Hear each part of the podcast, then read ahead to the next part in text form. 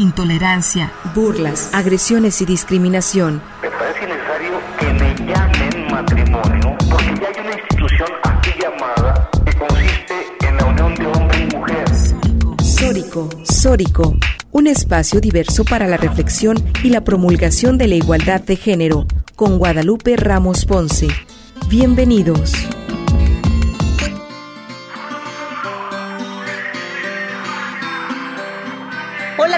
¿Cómo están? Bienvenidas y bienvenidos a Sórico sin género de dudas. Agradecemos a quienes nos sintonizan esta tarde de domingo a través de Radio Universidad de Guadalajara por la frecuencia del 104.3 de FM en la zona metropolitana, el 107.9 de FM en Ocotlán, en la región Ciénega, el 104.7 de FM en Lagos de Moreno, en la región Altos Norte, y el 105.5 de FM en Ameca, en la región Valles.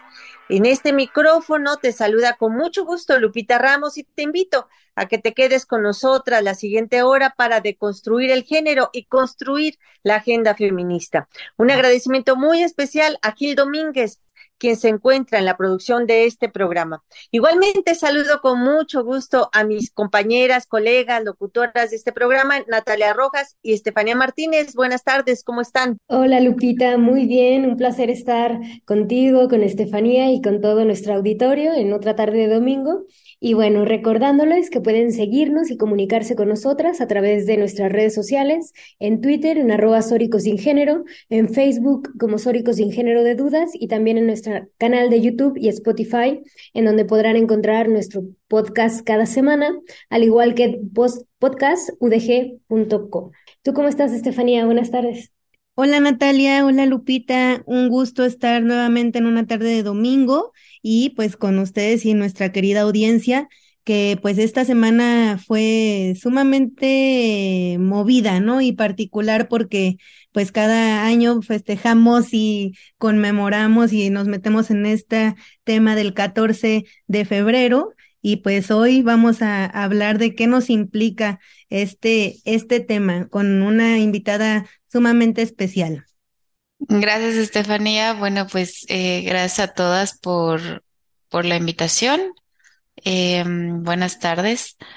Eh, y nada, estoy muy feliz de estar acá en este espacio y de poder sumar al diálogo en este espacio.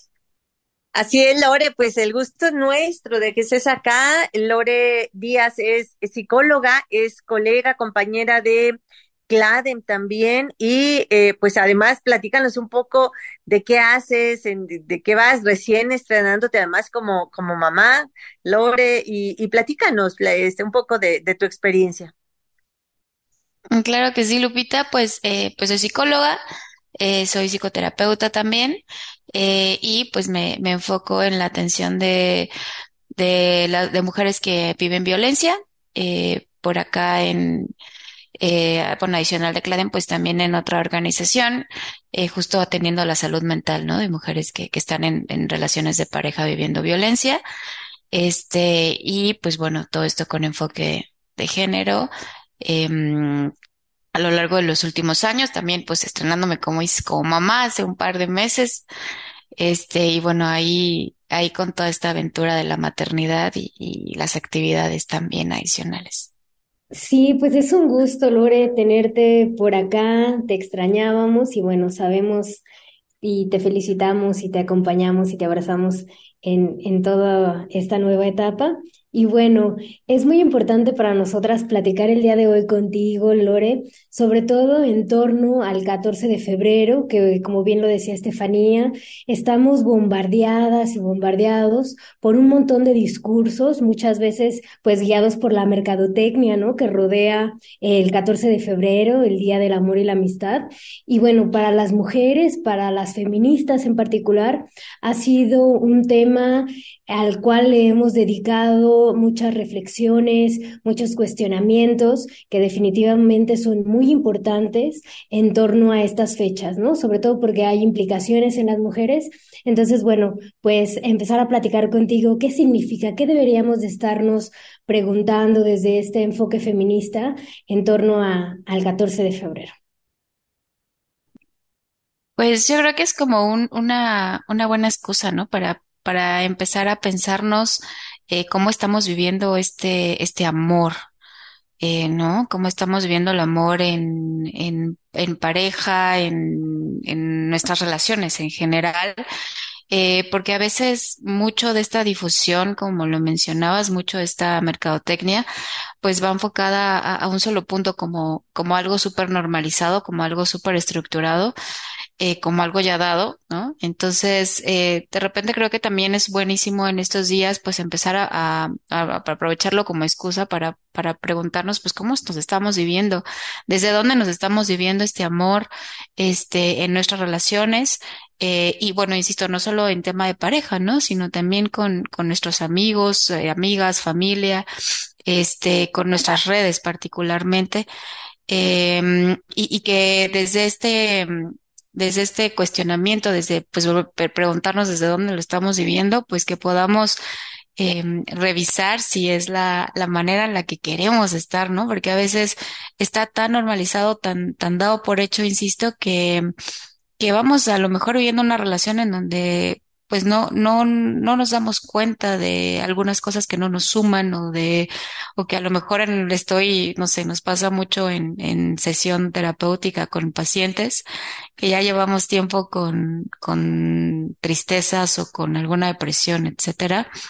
Y a veces no nos damos cuenta que, que claro que está vinculada con, con algún tema de alguna de las relaciones que traemos, ¿no? Entonces, creo que en primer lugar pues ponernos a pensar un poco, hacer esta pausita y pues desde dónde nos estamos viviendo el amor.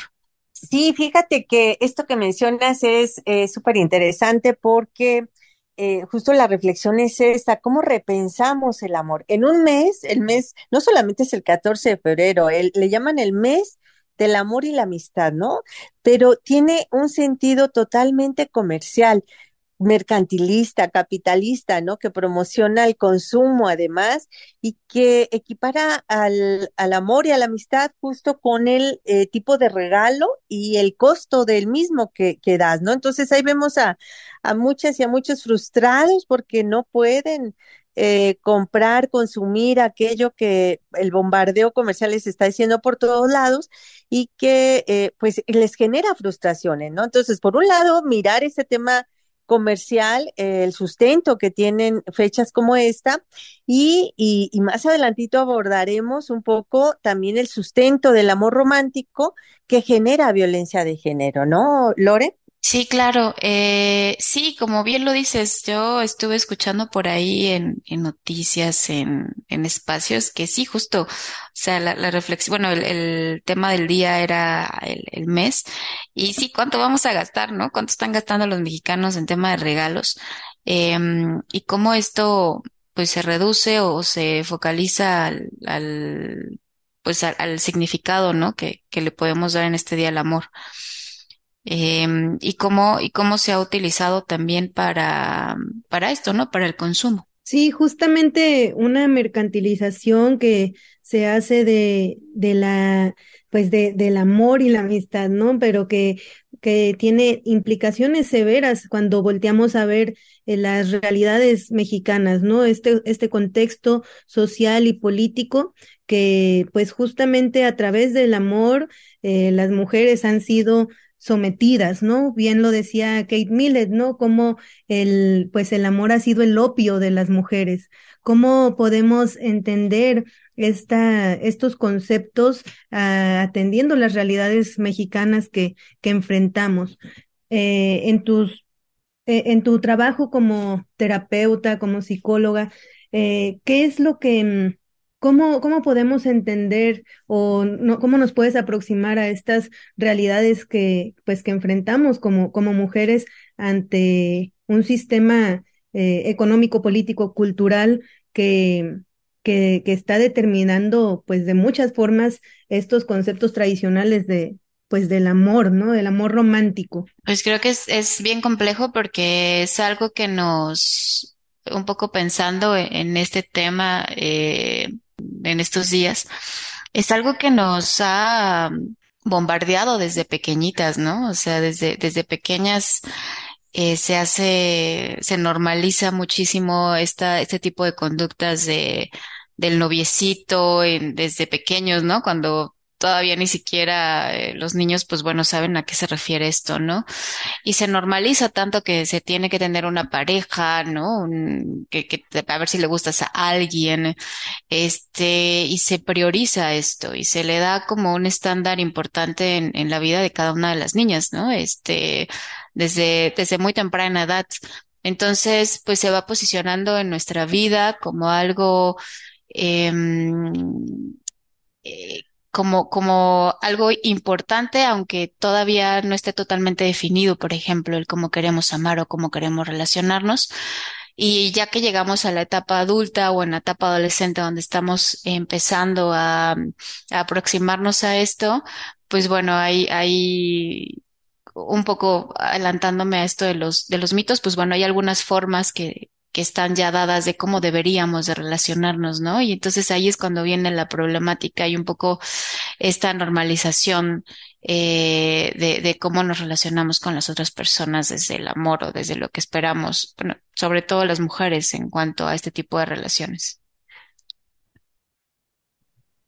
Y pues en este sentido es que, que se puede eh, generar estas conclusiones, ¿no? Que han dicho ya las feministas desde hace bastantes años en sus reflexiones de cómo este sistema pues patriarcal, cultural, que, que, va, que va construyendo las dinámicas sociales, pues a través del amor y de estas construcciones de lo que implica la familia, lo que implica el, el ser mujer, ser hombre, los roles que nos, nos impone este sistema sexo-género, pues se van eh, se, va, se va construyendo estos roles sociales, ¿no?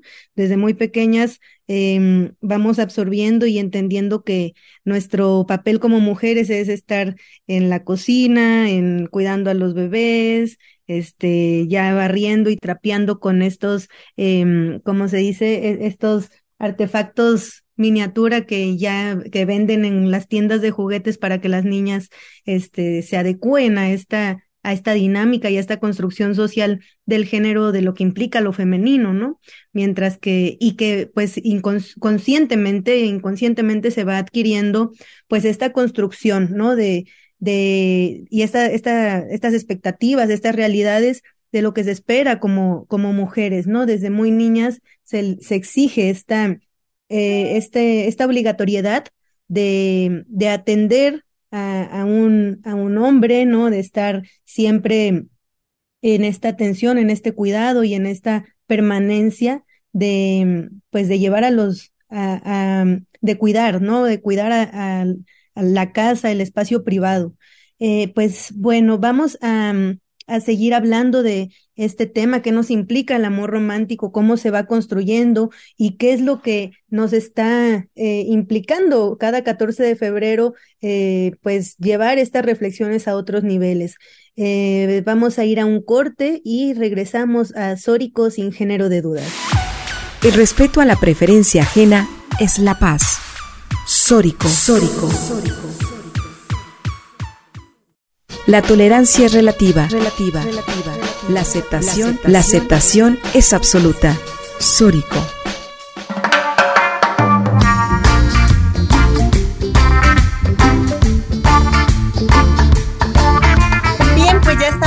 Regreso en Sórico sin género de duda. Les recuerdo que estamos conversando hoy con la psicóloga Lorena Díaz, con quien estamos charlando sobre el amor romántico, sobre estas nuevas formas de relacionarse, sobre lo que significa un mes eh, del amor y la amistad que se comercializa eh, y que se y que genera además una serie de frustraciones en quienes no pueden eh, solventar el amor a través del dinero. Querida eh, Lore, tú en tu práctica profesional como terapeuta, como psicóloga, eh, ¿te has encontrado con algún tipo de, justamente de eso, del manejo de, de, este tipo de frustraciones a causa de estas situaciones que se generan en una sociedad capitalista eh, de consumo y demás, que obliga a los jóvenes a medirse, medir su amor a través de de las florecitas, chocolates y ositos que pueden comprar un 14 de febrero? Sí, claro. Eh, yo creo que lo he visto como desde dos lados, ¿no? El, primero desde el, la presión, ¿no? De, de poder eh, comprar el súper regalo. Hay, hay casos en los que se llevan ahorrando pues varios tiempo, este, para poder encontrar el regalo ideal, para que represente este amor que se tiene por la otra persona, ¿no? Porque aparte tiene que ser un, un buen regalo hablando de económicamente, pues algo no tan, o sea, algo, algo que, que implique un gasto alto, ¿no? A, a cuestión de cada persona. Entonces, pues dependiendo de este súper regalo, es como yo demuestro cuánto amor tengo por ti. Y entonces sí implica como un estrés, una demanda en la persona para poder am, alcanzar a demostrar todo el amor que se siente a través de esto.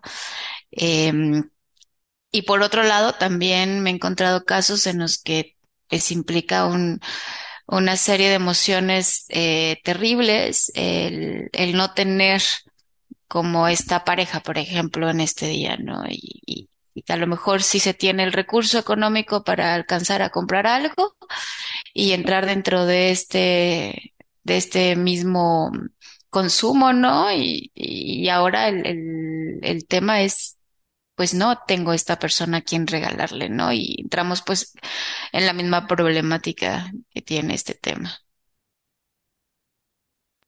Sí, claro, y pues todo esto que menciona tanto Lupita como tú, Lore, y bueno, todo lo que hemos estado viniendo eh, diciendo en este programa, pues justamente demuestra que hay muchas ideas en torno al amor, ¿no? Al amor romántico, y muchas de ellas pues se fundamentan en mitos, ¿no? Lo que las feministas han llamado estos mitos del amor romántico, en donde claramente eh, un ejemplo es esto que menciona, ¿no? El amor son los grandes gestos, ¿no? El comprar, este pues, sentido capitalista y dejamos de ver esas pequeñas acciones, ¿no? Que, eh, en donde se demuestra el amor, ¿no? Sobre todo el amor entre mujeres, ¿no? La vecina que te eh, comparte su comida, que, que barre la banqueta, ¿no? Esas, esas pequeñas muestras de amor, amor a lo comunitario, a lo común, pues eh, caen desapercibidas e invisibilizadas completamente en este sistema patriarcal capitalista, Y bueno, otro de los pilares es pues claramente esta tergiversación tan, tan cruel que se hace de confundir eh, la violencia con amor, ¿no? Y, y, esto es muy evidente cuando analizamos todos los tipos de violencia contra las mujeres. Muchas de las justificaciones patriarcales y machistas que se dan en torno a, a ellas conllevan un mensaje de amor romántico, ¿no? Por ejemplo, si no me cela, no me quiere, eh, no es acoso, es un piropo, ¿no? Etcétera. Siempre, pues ahí eh, subyace un discurso de amor romántico sustentado en, en esto de que el amor duele, ¿no? ¿Qué, qué mitos hay en torno al, al amor romántico, Lorena? Pues hay, hay un montón. Yo me he encontrado con algunos muy puntuales en, en terapia con pacientes, eh, como lo es el amor todo lo puede, ¿no? Eh, ese mito ha sido súper recurrente eh, y se vive en, en las mujeres como híjole, una, un, deber ser, una creencia es algo súper poderoso que se tiene que cumplir, pese a que en la relación no me esté sumando, pese a que eh, no esté siendo lo que yo necesito, pese a que eh, sobre todo cuando hay relaciones como muy duraderas, ¿no? Este, no sé, la, la relación que inicié cuando tenía 15, ya tenemos 23 y y sigo estando con esta persona porque aparte fue mi primer amor y el primer amor es lo más grande. Entonces, eh, eh, lo, lo más complejo de esto es que pues a veces se embonan tres o cuatro mitos juntos, ¿no? En, en una sola relación y mm, se normalizan cierto tipo de conductas eh, que no, no permiten eh, visibilizar esta violencia, ¿no? No permiten nombrar esta violencia eh, y a veces se viven como, ah, bueno, tenemos un poco de problemas, pero está todo en orden. Y ya revisando un poco más el caso, pues resulta que no, que hay un montón de violencia súper fuerte que eh, no se ha podido nombrar porque justo tengo este, este mito súper fuerte de que claro que el amor todo lo puede. Entonces, si me retiro de la relación, pues entonces yo no amo demasiado, ¿no? Entonces no lo amo tanto. Em, ese es uno de los mitos que he escuchado, el de la media naranja también, ¿no? El, el de, de, yo no percibirme como una persona completa, entonces llega alguien más que, que va a comple completar esta persona que soy yo, que va a poder hacerme feliz. Eh, y claro que si esta persona se va, yo me quedo eh, rota o me quedo eh, con esta imposibilidad de, de, poder ser feliz, ¿no? Entonces, eh, también, pues bueno, ahí se, se invisibilizan este tipo de conductas, se imposibilita podernos nombrar, ¿no? Poder nombrar ahí la violencia, podernos dar cuenta a tiempo de la violencia que se está viviendo. Eh, y, y, bueno, es, no sé, tan solo dos de los mitos que más, más es, escucho en sesiones. Este, pero bueno, hay más, hay, por ejemplo, esto de los celos, ¿no? Que mencionabas, Natalia, de, bueno, si no me cela, no me quiere, ¿no? Creo que es otro de los mitos eh, terribles que pese a que existe ya mucha información, ¿no? Yo eh, en los últimos años he visto que que se promueve también mucha información en este tema de, del, del mito del amor romántico, de los mitos del amor romántico, y se cuestiona en esta parte de los celos, pues realmente en, en terapia vemos que sí se viven muy, muy inconscientemente muchas veces, ¿no? A veces se viven, este, sin, los invisibilizamos, ¿no? Y es, y es imposible poderlos nombrar porque justo ya están como muy instalados en, estos mitos, en creencias eh, personales. Sí, justo ahorita en este momento me llega también el tema de cómo el amor no, no, no, no debería de doler, ¿no? Como esta parte de, pues, que, que es como el mito que el amor no duele y sin embargo vemos que las estadísticas pues nos dicen mucho más, ¿no? Eh, el amor puede llegar eh, a ofender, a lastimar, este, eh, si, si partimos de estas concepciones, ¿no? De soportar y de, de apelar a esto de que el amor todo lo puede, ¿no? Sin embargo, vemos que las estadísticas pues han, cuando vemos con la perspectiva de, de las mujeres que están siendo asesinadas por sus parejas, ¿no? Que están eh, los feminicidios que tenemos actualmente, que muchos de ellos son a través de, de parejas, de exparejas y de, o de mismos, eh, pues, eh, eh, personas cercanas que mm, han tenido alguna relación íntima con las, las mujeres, ¿no? Y que, que finalmente llegan a un tema de algún feminicidio o una violencia más extrema. Eh, ¿Cómo ves este tema, Lore?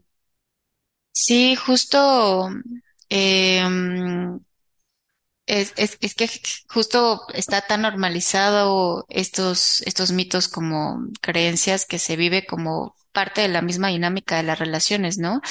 Y es lo que imposibilita poderse dar cuenta, poderlo nombrar, poderlo eh, detectar a tiempo. Acá en, en la práctica nos toca mucho ver que, que la misma, la misma consultante, pues bueno, se define como estar viviendo una relación complicada, ¿no? En estas relaciones de noviazgo, por ejemplo, en, en la adolescencia, este, y, y, y ya revisando el, el, caso, pues no, resulta que sí está habiendo un montón de violencia y justo es la antesala de, eh, de este tipo de, de de violencia terrible que se vive, ¿no? Y que no solamente pues se viven relaciones, eh, no sé, de, de, parejas que viven juntas, sino que también desde, desde edades tempranas eh, y de manera pues muy reiterada. Sí, definitivamente un tema sumamente complejo que debemos darnos a la tarea como sociedad de seguir reflexionando, eh, de reflexionar profundamente qué nos está implicando eh, el vivirnos desde estos conceptos tradicionales, pues del amor. Vamos a ir a un corte y regresamos a Sórico sin género de dudas. El poder sexual se refleja en la apertura mental. El poder sexual se refleja en la Sórico la agresión no es amor, es violencia y se denuncia. Y se denuncia. Sórico.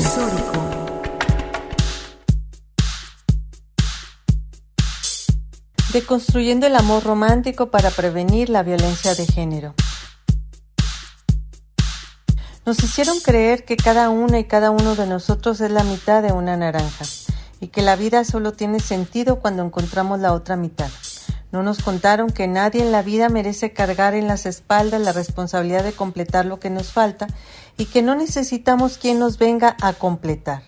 Nos hicieron creer en una fórmula llamada dos en uno, dos personas pensando igual, actuando igual, y que era eso lo que funcionaba. Lo que no nos dijeron es que eso tiene un nombre, anulación, y que eso implica que una de las personas, generalmente las mujeres, dejen de tener sus propios gustos y deseos porque con que uno de los dos lo tenga, generalmente el hombre, con eso es suficiente.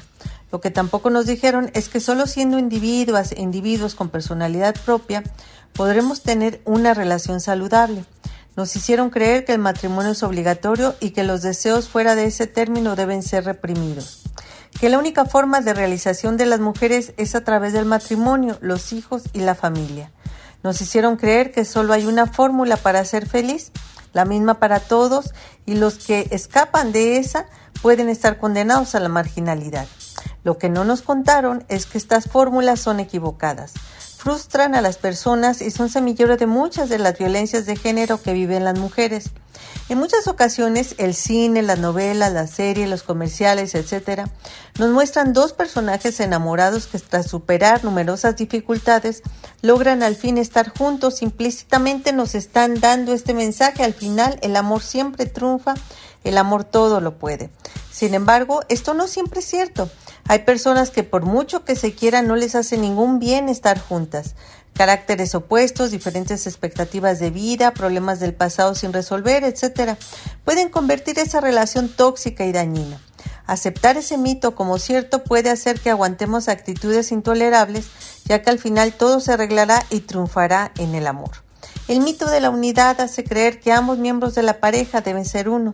Una pareja está formada por dos personas, dos personas independientes una de otra, porque la decisión de emparejarse con alguien no significa que tengan que hacerlo todo juntas. De hecho, es sano tanto para cada persona como para la relación que cada uno y cada uno de los miembros tenga su propio espacio para dedicar a sus amistades, sus hobbies o para ellas mismas, sin que su pareja esté presente de modo que cada una y cada una de ellas pueda enriquecerse no solo de las experiencias que viven juntos, sino también de las experiencias de la otra persona. Compartir absolutamente todo con la pareja puede llevar a un estado de fusión en el que se pierde la propia identidad y deja de reconocerse la individualidad y la personalidad si no es en función del otro. Esto también se llama anulación y, y es una gran semillita de violencia de género. Aunque hemos oído en numerosas ocasiones eso de que los polos opuestos se atraen, lo cierto es que nos atraen más las personas con gustos, ideologías, expectativas similares o complementarias a las nuestras. Además, cuantos más cosas sean en común y que tengamos con una persona, más probable es que la relación se mantenga en el tiempo. Finalmente, tenemos la idea de que el culmen de todas relaciones en la pareja debe ser el matrimonio. Y aunque la mayoría de las personas es lo que buscan, no debemos aceptar de manera automática que esta debe ser el fin y objetivo de toda relación. En ocasiones, cuando por determinadas cuestiones la convivencia o el matrimonio se hacen inviables, relaciones a distancia, trabajos distintos o lugares diferentes, eh, damos por sentado que esa relación ya no tiene sentido. Sin embargo, también es posible determinar seguir o no en una relación en función de la satisfacción que ésta nos brinda y en función de si está alineada o no con nuestras expectativas de vida, goces, disfrutes y placeres, pero no en función de algo que nos han impuesto que debe ser el fin de toda la relación, es decir, vivir juntos y o en matrimonio. Esto aplica para todo tipo de parejas porque nos han hecho creer que la pareja heterosexual es algo natural y universal y que la monogamia está presente en todas las épocas y todas las culturas solo a través del amor entre un hombre y una mujer, lo que evidentemente es falso. El amor es una construcción sociocultural, el amor romántico se ha sustentado en mitos y creencias que discriminan y violentan a las mujeres. En este mes de febrero, institucionalizado comercialmente para celebrar el amor y la amistad, mejor revisemos nuestras creencias acerca del amor, derribemos los mitos sobre los que se ha construido el amor romántico y construyamos relaciones de pareja y sexoerótico afectivas basadas en la libertad y el cariño mutuo, en donde el punto de partida sea el amor por una y por uno mismo. No se necesita la relación con alguien más para ser feliz. El mito de la soledad es el más peligroso porque nos hace creer que solo estando emparejada con alguien se puede alcanzar la felicidad, cuando esa plenitud ya existe y se llama amor propio.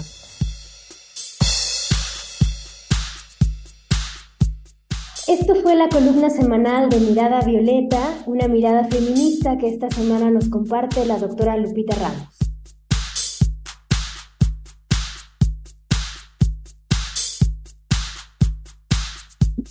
Bien, pues ya estamos de regreso a Sórico sin género de dudas. Estamos conversando sobre el tema del amor romántico, esta deconstrucción que hacemos desde los feminismos y cómo hay que aprender otras formas de amar, otras formas de relacionarse. Estamos conversando con la psicóloga, terapeuta Lorena Díez, que también es compañera, colega en CLADEM, defensora de los derechos humanos de las mujeres. Eh, esta, esta columna que yo realicé y que se publica en diversos medios pero que ayuda pues justo a esto, esta abona, esta reflexión que tú haces, pero también quiero decirle que me da muchísimo gusto que en esta semana me, me escribió un compañero mío, profesor, que imparte clases él en, en, en diversas escuelas y en diversos niveles pero particularmente en los grupos de los ah. semestres segundo, cuarto, sexto y octavo de la licenciatura en pedagogía, en la unidad 145 de Zapopan de la UPN y también en la maestría en educación media superior de esa misma unidad de la UPN. Y lo que me pareció súper interesante, que además pues son eh, alumnas, alumnos que se están formando como profesoras como profesores y que pueden además influir con sus eh, alumnas y alumnos, eh, justo desde ahí ayudar a que, a que reflexionen con estas formas de, de, del amor romántico y relacionarse de manera distinta. Bueno, entonces él me platica que compartió mi columna con todas ellas, ellos y en su en clase y que además fue objeto de, de un momento de discusión, de reflexión, de análisis, de discusión en el aula, ¿no? Y eso, eso me parece genial. Yo creo que ahí en las aulas y en las casas y en las comunidades y en nuestras familias y en todo, a todos lados deberíamos de llevar esta, esta reflexión, Lore, ¿no? Para empezar a hacer esta, esta deconstrucción justamente de, del amor romántico. Sí, claro, esto que comentas está buenísimo, Lupita, porque eh, justo lo que acá sucede en, en, terapia, ¿no? El verlo a uno a uno, pues es, es como una reflexión que pues a veces pareciera que, depende mucho de la historia de cada una, de la autoestima y demás, ¿no? Y creo que esto es necesario y urgente verlo desde, desde lo colectivo, ¿no? Entonces, justo este tipo de espacios, el hablarlo, el abrirlo, el colocarlo ahí sobre la mesa como tema eh, a revisar con, con amigas, con familia, en esos espacios de educación. Eh, a nosotros en un momento nos tocó llevarlo, por parte de la Organización de Cruces por Rosas, nos tocó llevarlo a un espacio de formación de psicólogos y psicólogas, ¿no? Este, no, tampoco pues se hace tanto esta reflexión, ¿no? Desde, desde la formación de profesionales de la salud mental, este, y que es súper necesario para, para empezar a cuestionarse, para abonar también al, al compartir en este tipo de experiencias que se tienen, ¿no? Que tanto, insisto, se sigue normalizando, que tanto afecta, eh, y también el conocer otras formas. Eh, yo ahí a, a, mis, a mis consultantes luego les pregunto, oye, pero, pero, ¿te has, te has preguntado si esto tendría que estar doliendo, ¿no? Se supone que una relación, pues te tendría que sumar, te tendría que, que este, mm, pues brindar eh, un espacio seguro, eh, te tendría que favorecer también a crecimiento, ¿no? Eh, ¿Por qué tendría que doler? ¿no? ¿En qué momento aceptamos que tendría que doler, que tendría que costar, que tendríamos que sufrir, que tendríamos que demostrar? Este, y justo en esta colectividad se pueden repensar otras formas de amar, ¿no? Entonces creo que son súper valiosos estos espacios.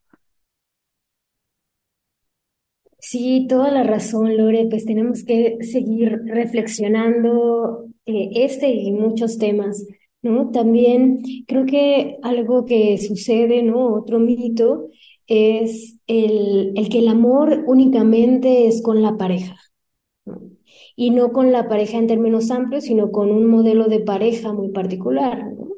Eh, heterosexual, eh, que esté bajo la ley, ¿no? En, en, estos matrimonios que el Estado pues valida, ¿no? Otras formas igual ahí se, se invisibilizan, etcétera, y, y se deja fuera pues otras formas en las que construimos amor, ¿no? Y, y, quiero regresar a el tema de las amigas, las compañeras de lucha, las hermanas, las tías, las vecinas, ¿no? Es decir, todos estas, eh, pues, lazos, ¿no? De comunes, comunitarios que tenemos como sociedades complejas que somos y que también, pues, son otra forma de amor, ¿no? Y que justamente bajo estas lógicas patriarcales, capitalistas, pues eh, se, dejan, se dejan de lado, ¿no? ¿Qué nos podrías decir de esto, Sí, y fíjate que eso me trae a la mente algo por ahí en redes sociales.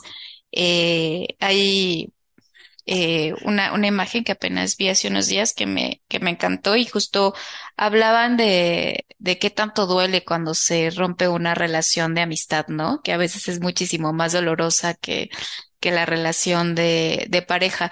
Y lo traigo acá porque creo que tiene mucho que ver con esto, ¿no? Porque no, no se, no se visibiliza tanto, eh, no se le da esta, esta importancia, este, esta validez eh, que tienen, sobre todo nuestras redes, ¿no? En, en, nuestras redes nos salvan, nuestras redes son importantes y estas redes pues están compuestas eh, de amistad entre, como dices, ¿no? La, la vecina, la, la amiga, la, este, la hermana, este, y, y que pocas veces, pues bueno, eh, este, justo este 14 de febrero, ¿no? Este mes del amor, pues visibilizan esta importancia, ¿no? Solamente es un solo modelo eh, y no dan lugar a estas diversas formas de amar eh, y también de, darle esta prioridad y atención, porque son sumamente importantes. Incluso me atrevería a decir que eh, muchas ocasiones son muchísimo más importantes estas redes,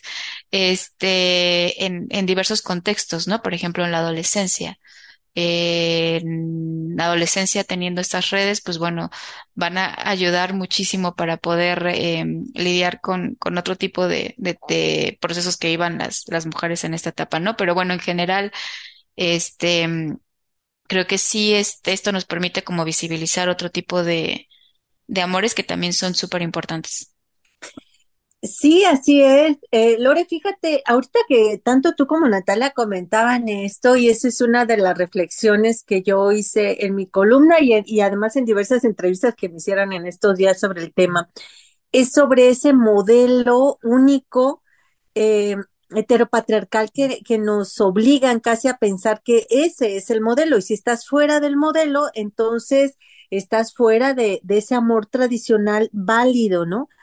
Cuando hay otras formas de relacionamiento, y yo eh, escribí mucho sobre ese tema de esas otras formas de relacionarse que no necesariamente implica eh, casarse primero, eh, firmar un contrato o incluso vivir juntas o juntos, ¿no? Eh, primero, no es solamente la pareja heterosexual, sino las diversas formas de, de parejas que se, que se tienen y que se pueden lograr pero que además no implica vivir juntos, porque puede ser que exista una incompatibilidad de caracteres para vivir juntos, ¿no? Porque hay gente que ya está acostumbrada a vivir en su espacio, con sus cosas, con sus tiempos y demás, pero vive una relación bonita, amorosa, respetuosa, cariñosa y demás con alguien y que si se van a vivir juntos o juntas, pues aquello termina, ¿no? Porque, porque hay esta incompatibilidad, es decir, cada quien tiene su propio espacio, su propio... Entonces, este modelo de que, que nos hacen pensar que hay que vivir juntos, juntas, hasta en la misma cama y todo, pues no, hay parejas que deciden tener sus propios espacios, eh, sus propios modelos de convivencia, y eso les hace bien, eso les hace feliz, ¿no? Entonces, hay que repensar otras formas de, de, de vivirnos emparejadas, emparejados, y también, eh, y que ahí me gustaría que abordaras un poquito más, el tema de ser felices eh, con nosotras mismas y con nosotros mismos. Es decir, no se necesita estar emparejado o emparejada para alcanzar ese modelo de felicidad. Lo logramos eh, también de manera personal, individual, con esto llamado amor, amor propio, amor personal, ¿no? Sí, claro, y que creo que justo aquí es donde, donde encuentra un anclaje estos mitos, ¿no? Eh, y donde es, es necesario fortalecer, hablar, trabajar, atender eh, nuestra propia persona, el, el poder fortalecer este, este amor propio para, para podernos permitir cuestionar estos, estos mitos, ¿no? Porque eh, si estas creencias eh, pueden anclarse muchísimo más en si yo no me siento suficiente, ¿no? Entonces, si yo no me siento suficiente, claro que voy a, voy a, no voy a poder cuestionar esta, este mito de la media naranja, por ejemplo eh, o va a ser muy complicado que lo haga, ¿no? Entonces, es súper necesario poder trabajar en nosotros mismos, en nosotras, para, para poder eh, construir este amor propio, ¿no? Que, a veces también se romantiza muchísimo como si fuera algo bien sencillo eh, y que yo lo visualizo más como un proceso, ¿no? Como una construcción, el, el poder priorizarnos, el poder atendernos, el comprender que que es, podemos ser seres felices eh, o en construcción de esta felicidad sin necesidad de cumplir con estándares, sobre todo en, temas de una relación eh, perfecta como la marcan en estas, eh, en este marketing, ¿no? De, de deber ser de afuera. Entonces, el comprender que también tenemos nuestras formas de, de amar y que también eso está bien y que también eso puede hacerme feliz y que también si yo decido no tener una relación así, que también puedo estar eh, bien conmigo misma, ¿no? Pero creo que tiene que, que ser un trabajo que, que nos permitamos hacer con nosotros, que nos permitamos explorarnos, escucharnos, eh, poder revisar nuestros miedos, nuestras inseguridades, eh, poder mirar eh, también de manera colectiva qué sí tenemos, qué hemos construido, ¿no? Porque a veces también esto eh, nos, nos obliga a, pensar en, no, pues no tengo esta pareja que, que debería de tener, ¿no? Este, y claro, como no tengo la pareja, no soy feliz, pero pues resulta que si me permite un poquito ver en el entorno que he construido, pues tengo una, una red de, de amigas, ¿no? Eh, que, que claro que me suman o de relaciones que me suman, que a lo mejor sí no son esta, esta estereotipo, este deber ser que está plasmado, pero que claro que me van a sumar un montón y que también si, si yo decido que con esto soy muy feliz, ¿no? Está bien, ¿no? Es, es suficiente para mí.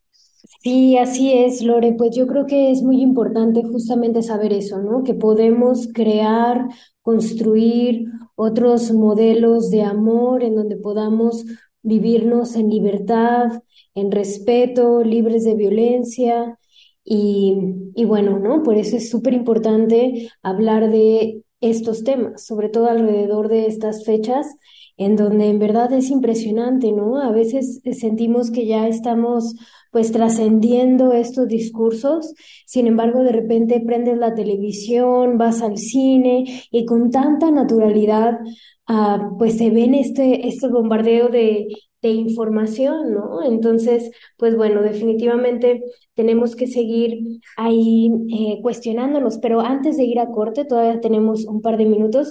¿Tú tienes, se te viene a la mente algo muy burdo en torno a, a estos mitos del amor romántico que hayas visto eh, últimamente en, en, las películas, en la, en la música, no sé, que te recuerde a, a esos mitos del amor romántico que estamos reflexionando? Eh, sí, ahora justo por el tema de, de mi maternidad, pues bueno, estoy un poco más de, he estado más tiempo en, en viendo tele, ¿no? Este, y bueno, mm, hay algo que, que me he dado cuenta muchísimo, ya lo he visto pues, pero ahora ha sido como, como, híjole, súper fuerte. Eh, hay cierto tipo de programaciones, ¿no? De películas, sobre todo de las de um, blanco y negro que, que sale, no sé, de, de Silvia Pinal, de Pedro Infante, de, bueno, todo este cine, eh, que claro que ahí están súper marcados, ¿no? Y toda esta em, idea de amor romántico súper fuerte, ¿no? Y, y, bueno, pensaríamos un poco como dices, que, que bueno, esas películas tienen muchos años, ¿no? Al menos, no sé, 40 años de que salieron y, y que sí, que claro que ahorita ya debería estar diferente, pero luego se quedan estos discursos en, en, en películas recientes, ¿no? O en música. Em, y, y, que no cambian tanto, ¿no? O sea, a lo mejor eran algo un poco más claros antes o más obvios y ahora está un poquito menos indirecto el discurso, pero sigue estando. Y, y yo lo veo mucho en este, en, en, este espacio de terapia, ¿no? Llegan mujeres eh, ya con, con como muy deconstruidas o mujeres que se cuestionan, mujeres con, con muchísima información y, y, llega muy, muy inconsciente también este tipo de creencias súper fuerte, ¿no? Y hasta que no se revisa, se nombran, es como, oye, no, no lo había pensado, no, no me había dado cuenta de que estaba eh, teniendo esta creencia súper fuerte. Entonces, pues hasta ese momento ya me permito, ¿no? Hasta, no, hasta que lo nombro ya me permito trabajarlo, cuestionarlo y, y ver la posibilidad de, de amar de diferentes maneras. Pero eh, un poco, bueno, se me viene a la mente ese ejemplo, ¿no? De esas películas de, del cine mexicano de blanco y negro. Sí, claro, ahí lo podemos ver, pero bueno, cuestionarnos eso, ¿no? ¿Qué tanto de ese discurso sigue imperando en, en estas películas, en estos discursos, ¿no? En, de, en donde estamos pues bombardeadas y bombardeados, y, pero bueno, saberlo para deconstruirlos y generar otras alternativas. Y bueno, de esto vamos a seguir hablando y reflexionando, pero primero vamos a un corte de estación y regresamos a Sórico sin género de dudas. Reflexión y entendimiento en la deconstrucción, en la deconstrucción del género. Sórico la aceptación personal como pieza fundamental para la felicidad. Sórico, sórico, sórico, sórico.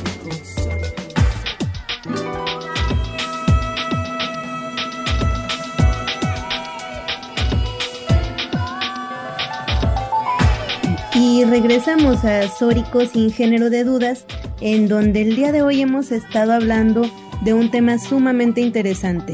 En este contexto y en este marco del 14 de febrero que mm, pues acabamos de, tener esta semana donde este tema eh, impera y, genera toda esta eh, pues mercantilización del amor, a su vez también eh, genera estos espacios de reflexión de particularmente de mujeres feministas que han estado hablando de lo que implica el amor para para la sociedad, ¿no? En los términos tradicionales y cómo se ha eh, construido estas formas de relacionarnos con base en estos conceptos, pues, arcaicos del amor que justamente eh, vienen a, pues a tergiversar y a generar eh, dinámicas eh, de, de, violencia, ¿no?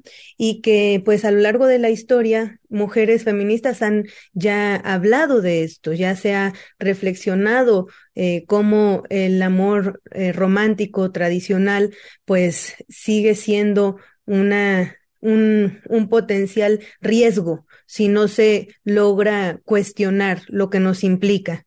Y estas reflexiones, pues, también los hombres las tienen que dar, ¿no? ¿Qué significa para los hombres amar? ¿En qué conceptos y cómo se relacionan desde estos, eh, pues, estos conceptos tradicionales de cómo el amor ha, ha sido eh, una, una, una de las principales herramientas para subordinar, para, para manipular y para controlar los cuerpos de las mujeres a lo largo de la historia, eh, conceptos que parecieran que pues son de hace 500 años y sin embargo pues se ven lo, lo más claramente posible en las en, en la, en la en lo cotidianidad, ¿no? Con niños, con adolescentes, con eh, con jóvenes, joven, jóvenes que están eh, desde la secundaria, la, primaria, la, preparatoria, relacionándose aún con estos conceptos, pero en este sentido es cómo eh, empezar eh, a,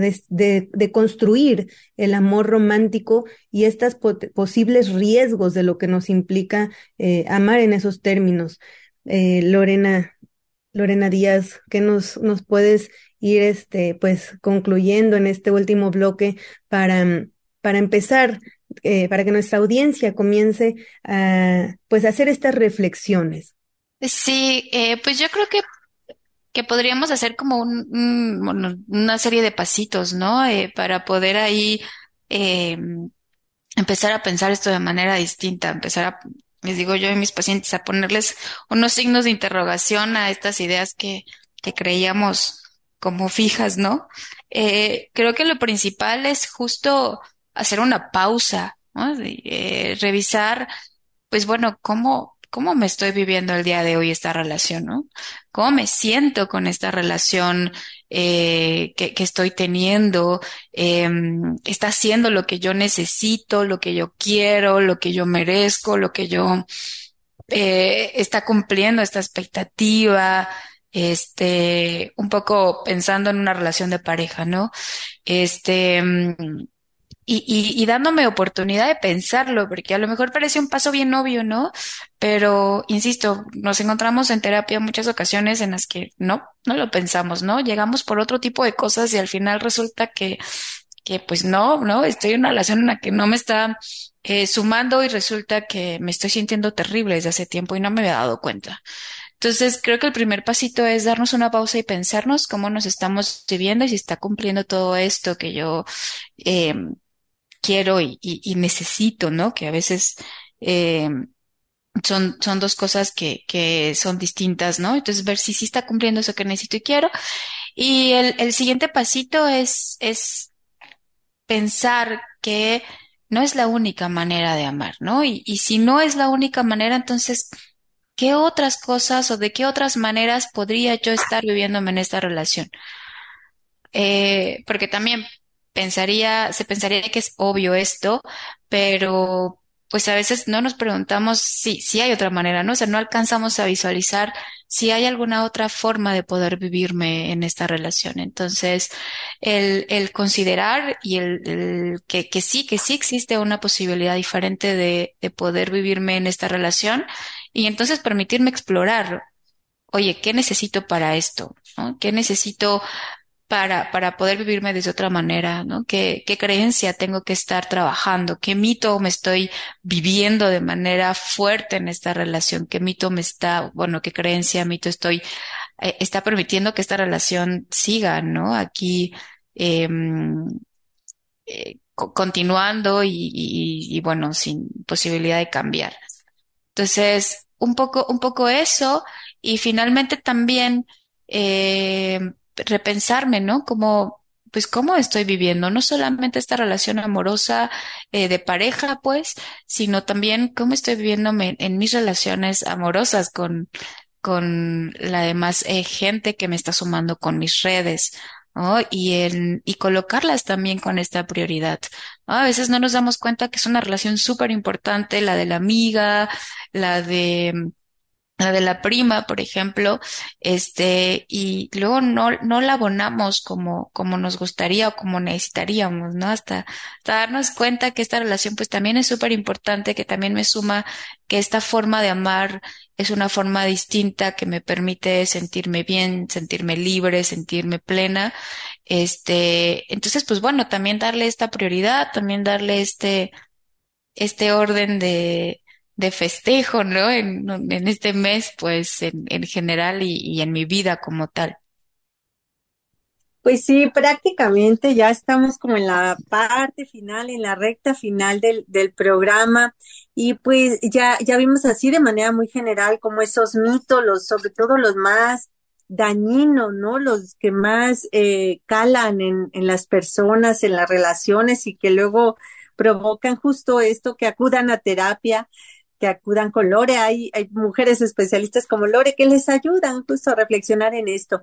Hacer una, una, una reflexión final, eh, Lore, con, con nuestra audiencia, ¿a qué les invitarías? Así como si estuvieran en tu, en tu consultorio, eh, hablando contigo, platicando sobre estos temas, ¿tú qué les dirías al final? Em, pues algo, algo que, que, que ayudaría es siempre preguntarnos, ¿no? Esto es, esta forma de amar es algo que me está llenando, esta forma de amar es algo que me está sumando, esta forma de amar que tengo em, me, me, está haciendo que me sienta plena, ¿no? Y, si no está pasando esto, ¿qué, qué sucede? ¿No? ¿Qué, qué, em, qué, qué visualizo yo? ¿Qué detecto? que que pudiera ser que no me esté ayudando a sentirme así, ¿no? ¿Qué miedos hay?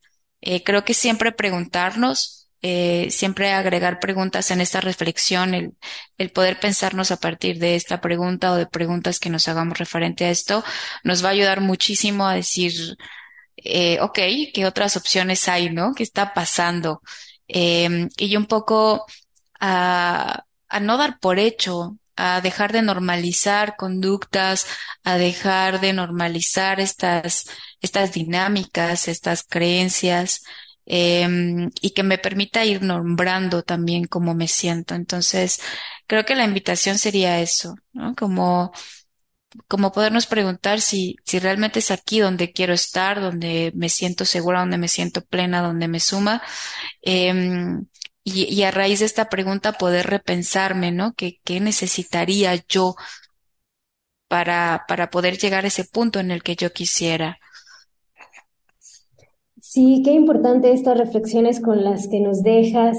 Lorena Díaz, psicóloga, activista feminista, compañera también de lucha en Clara Jalisco. Muchas gracias por acompañarnos en esta tarde de domingo con tus reflexiones. Muchas gracias a mis compañeras Lupita y Estefanía. Pues hemos llegado al final de este programa. Definitivamente ha sido un programa muy interesante. Muchas gracias a nuestra invitada Lorena Díaz y a mis colegas, compañeras conductoras Natalia Rojas y Estefanía Martínez. Así es, Lupita Estefanía, nos escuchamos el próximo domingo. Gracias, Lupita, gracias, Natalia, nos escuchamos el próximo domingo. Así es, nosotras tenemos una cita el próximo domingo. Esto fue Sórico, sin género de dudas. Soy Lupita Ramos, Natalia, Estefanía, nos despedimos de ustedes y les dejamos en compañía de la programación de Radio Universidad de Guadalajara. Hasta la próxima. Al pasar de los años yo ya era un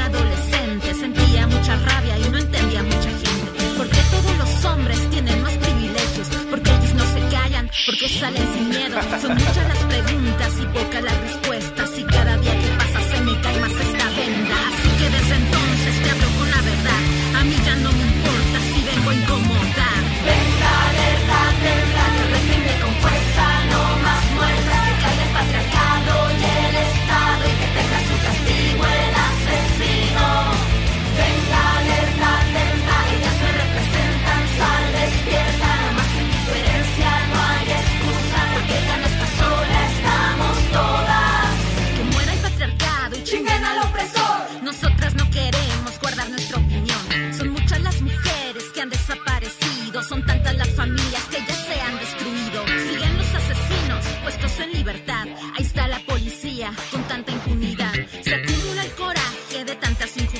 Se van perdiendo sueños y siguen violando a niñas. Se dice por ahí esas no son las formas que no rayen los muros, que respeten la historia. Pues déjame decirte a ti, señor Jabón, que yo ya perdí el miedo que habrá revolución. Verdad, reprime con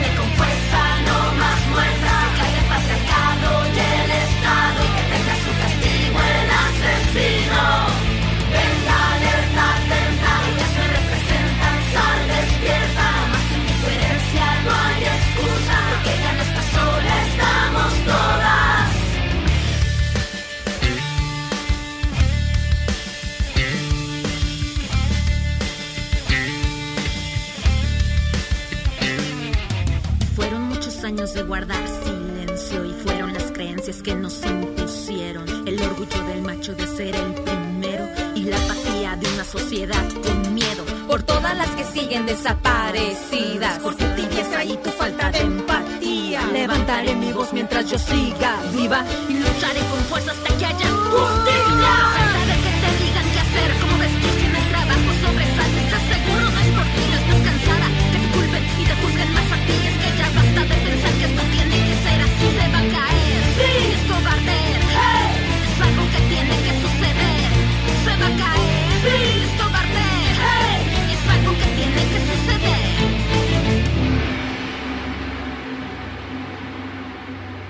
Intolerancia, burlas, agresiones y discriminación. Me parece necesario que me llamen matrimonio porque ya hay una institución aquí llamada que consiste en la unión de hombre y mujer.